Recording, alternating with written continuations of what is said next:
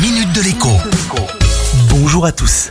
Augmentation. Ce n'est pas moi qui le dis, mais le patron du MEDEF, Geoffroy Roux Bézieux. Pour lui, les entreprises n'auront pas d'autre choix que d'augmenter les salaires en janvier prochain plusieurs raisons à cela. D'abord, la crise du Covid et la crise économique qui l'accompagne a gelé les augmentations dans la plupart des secteurs d'activité. Les salariés sont donc fondés à réclamer un rattrapage. Ensuite, on ne peut plus ignorer que l'inflation est de retour.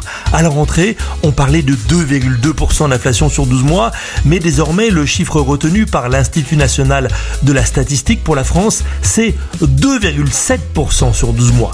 Outre-Atlantique, l'inflation mesurée est deux fois plus importante, 5,4% sur un an. Comme les entreprises constatent que les prix des biens et des services auxquels elles ont recours augmentent, eh elles augmentent aussi leur prix de vente. Et en toute logique, eh les salaires devraient normalement suivre. Enfin, dans certains secteurs, le problème de main-d'œuvre disponible ne fait plus de doute. Et le dernier argument des employeurs pour attirer des candidats, c'est la paye. Bien entendu, et malheureusement, je suis obligé de dire, tout le monde n'est pas logé à la même enseigne. Dans les grandes entreprises, les augmentations vont s'imposer, notamment parce que les syndicats seront à la manœuvre pour les réclamer. Dans les plus petites, les PME, les TPE, ce sera plus compliqué, encore plus pour celles qui souffrent encore et toujours de la crise. À lundi.